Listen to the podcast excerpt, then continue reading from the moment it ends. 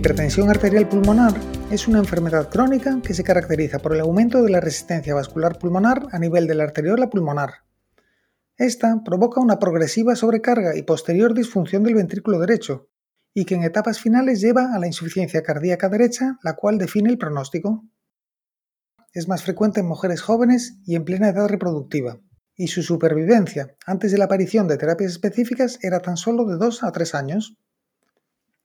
El diagnóstico precoz de la hipertensión arterial pulmonar se asocia con una mejor supervivencia a largo plazo, ya que existen nuevos tratamientos farmacológicos específicos que pueden modificar la evolución natural de esta enfermedad.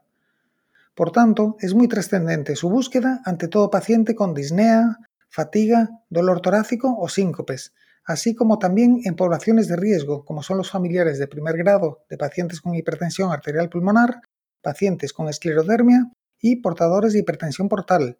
donde la búsqueda de esta enfermedad debería ser la estrategia de elección.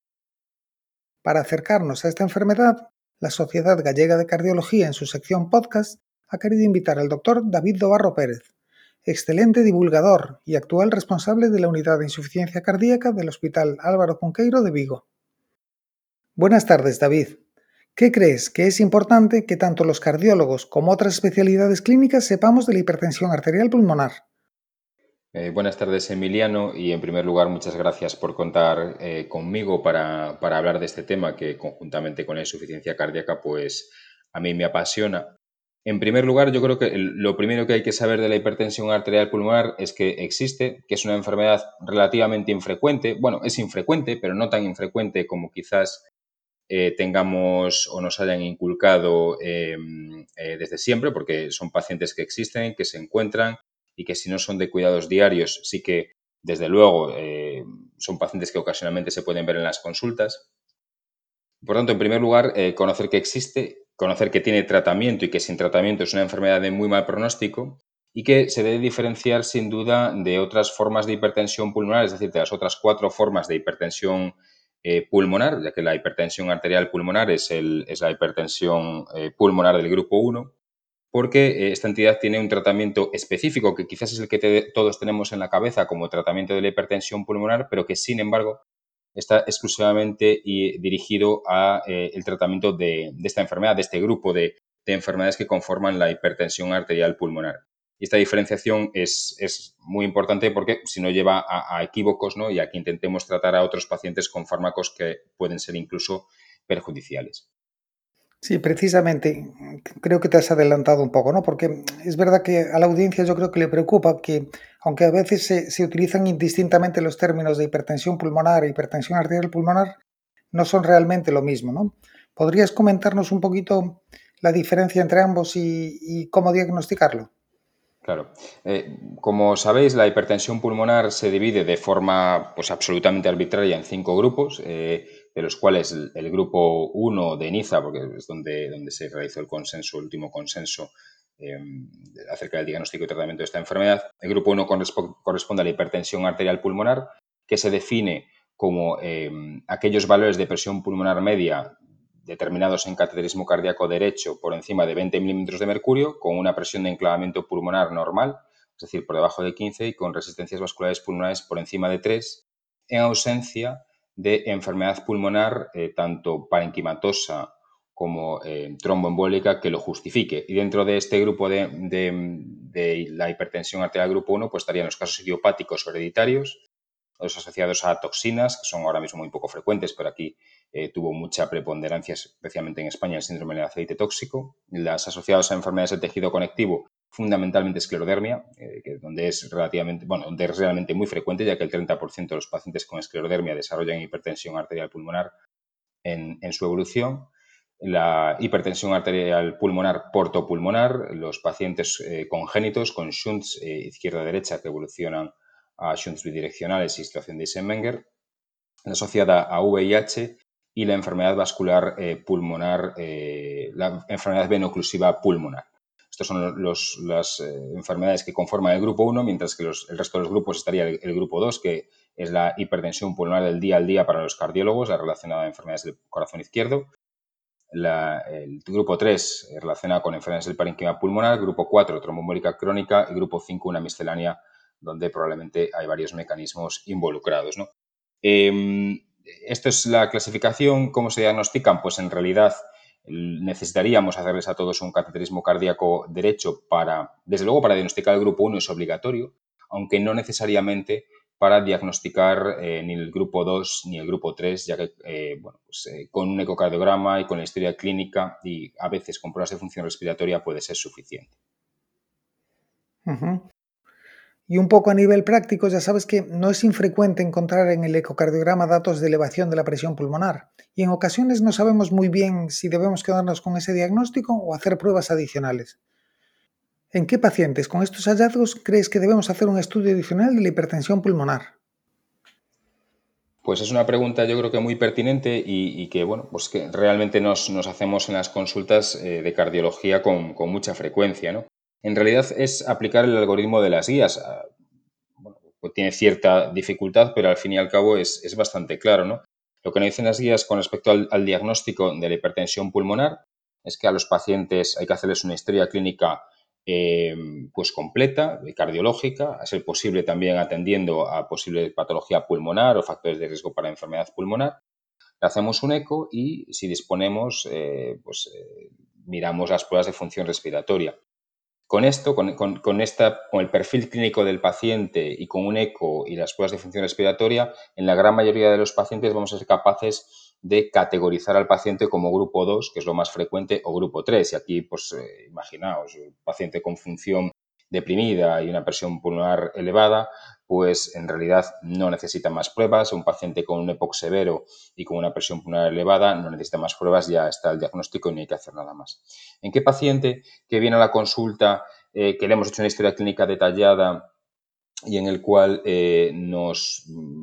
encontramos una presión pulmonar elevada en el eco, tenemos que pensar en que esto puede ser un paciente con un grupo 1 o incluso con un grupo 4. En primer lugar, en aquellos que tienen factores de riesgo para que así sea y, especialmente me refiero eh, a los pacientes con enfermedades del tejido conectivo, específicamente esclerodermia, a pacientes cirróticos, a pacientes congénitos, a VIH, a pacientes que han tenido eh, un TEP previo para eh, sospechar un grupo 4 y todos aquellos pacientes donde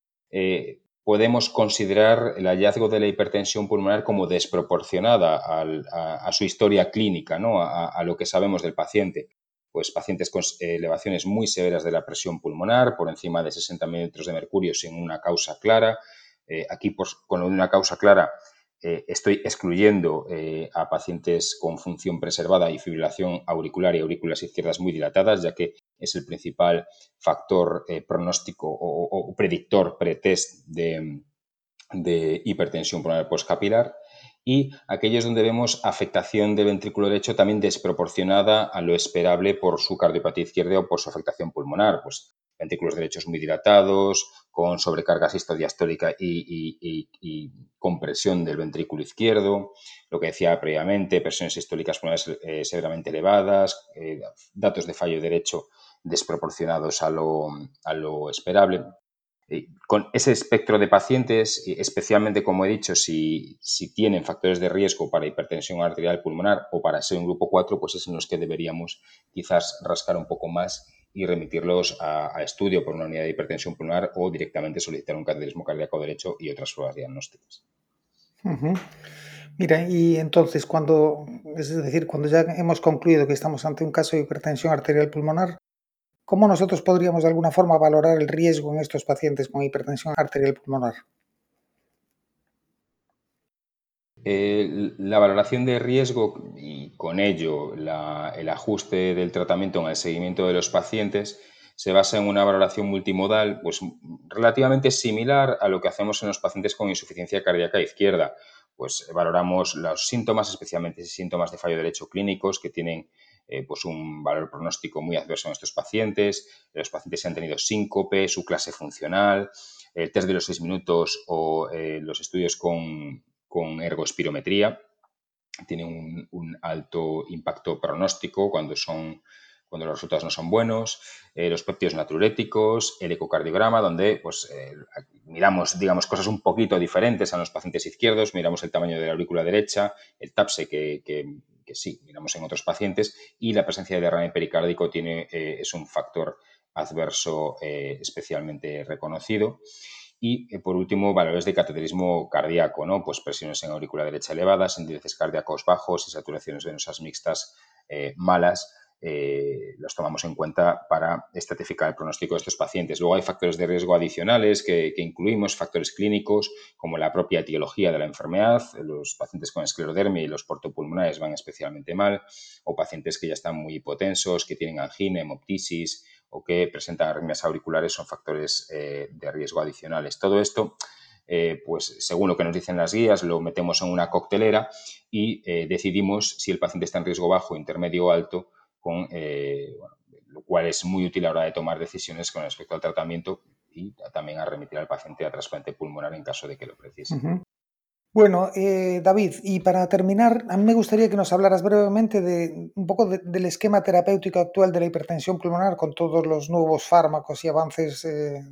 terapéuticos que hay, y así como si, si es que existe o, se debe programar un seguimiento estructurado en estos pacientes. Eh, bien, en primer lugar, eh, empezar por el, clásico test vasodilatador eh, que se debe realizar en pacientes con hipertensión arterial pulmonar que acabamos de diagnosticar en el laboratorio de hemodinámica y donde sospechamos una idiopática familiar o asociada a, fármacos o toxinas. solo se debe realizar en este, en este grupo de pacientes o en estos grupos de pacientes de hipertensión arterial pulmonar y en el caso de ser positivo, lo cual es pues es raro, porque solo, es positivo en el 10% de los pacientes, el tratamiento es con calcio antagonistas eh, y este, este grupo selecciona, o este test eh, selecciona a un subgrupo de pacientes con especialmente buen pronóstico, aunque hay que reseñar que solo el 50% de los pacientes que tienen un test vasodilatador positivo realmente luego son respondedores a largo plazo. Eso sí, los respondedores a largo plazo son pacientes de muy buen pronóstico. En el resto, eh, la mayoría de los pacientes van a llevar una terapia combinada inicial, eh, con, en la mayoría de ellos con un antagonista de notelina y un inhibidor de la fosfodiesterasa 5, reservándose la monoterapia con uno de los fármacos para pacientes particulares. Eh, van a ser muy pocos hoy en día. Pacientes con muy buen pronóstico, pacientes donde sospechamos que el tratamiento pueda sentarles mal en el, sentido de desarrollar fallo izquierdo, como en aquellos pacientes con factores de riesgo para, para fallo izquierdo, como fibrilación auricular, mayores o insuficiencia renal. En algunos pacientes eh, que no son especialmente de alto riesgo y que tienen, son de categorías poco representadas en los ensayos clínicos, como los VIH, los portopulmonares o los congénitos, eh, pero que, ya digo, salvo que sean de alto riesgo, que entonces también irían a la terapia combinada eh, inicial. En la mayoría de los pacientes, la terapia combinada inicial será un antagonista de receptor de endotelina más un inhibidor de fosfodiesterasa 5, salvo que el paciente se presente con una categoría de alto riesgo en cuyo caso será o debería ser epoprostenol intravenoso asociado a uno de los dos fármacos anteriores. En el algoritmo terapéutico, pues incluimos aquí un poco lo que me preguntabas acerca de la revaloración estructurada. Siempre reevaluamos a los pacientes clínicamente ante cambios en el tratamiento o cambios clínicos y una vez que realizamos un cambio en el tratamiento, obligatoriamente debemos hacer eh, o incluir esa valoración de riesgo multimodal de la que hemos hablado previamente, que incluye un cateterismo cardíaco eh, derecho. En, el paciente que hemos empezado con hipoprostenoide intravenoso más alguno de los otros dos fármacos, si el paciente en la revelación que hacemos a los 3-6 meses persiste una situación de, riesgo intermedio o riesgo alto, pues lo pondríamos en triple terapia, es decir, el prostenoide intravenoso con el inhibidor de fosfodiesterasa 5 y el antagonista de receptor de endotelina, y eh, hay que tener en cuenta que un paciente que está yendo de esta forma, es decir, que, necesitamos eh, triple terapia combinada y utilizando un prostanoide intravenoso, pues es un paciente donde nos debemos plantear si, no debemos remitirlo a, trasplante pulmonar.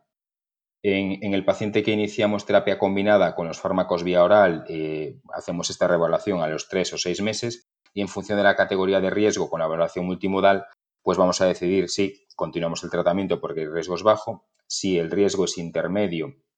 añadiríamos un prostanoide oral o inhalado y eh, si el riesgo es alto y el paciente es candidato a terapia intravenosa, deberíamos administrar un prostanoide intravenoso. Existen otras opciones en el tratamiento que, pues no es que no estén en este esquema. Eh, pues algunos fármacos son intercambiables, como por ejemplo el riociguat, que puede introducirse en lugar de un inhibidor de la fosfodiesterasa 5 en función pues, de ciertos parámetros o utilizar otro tipo de prostanoides eh, inhalados o de otros fármacos vía oral, pero en general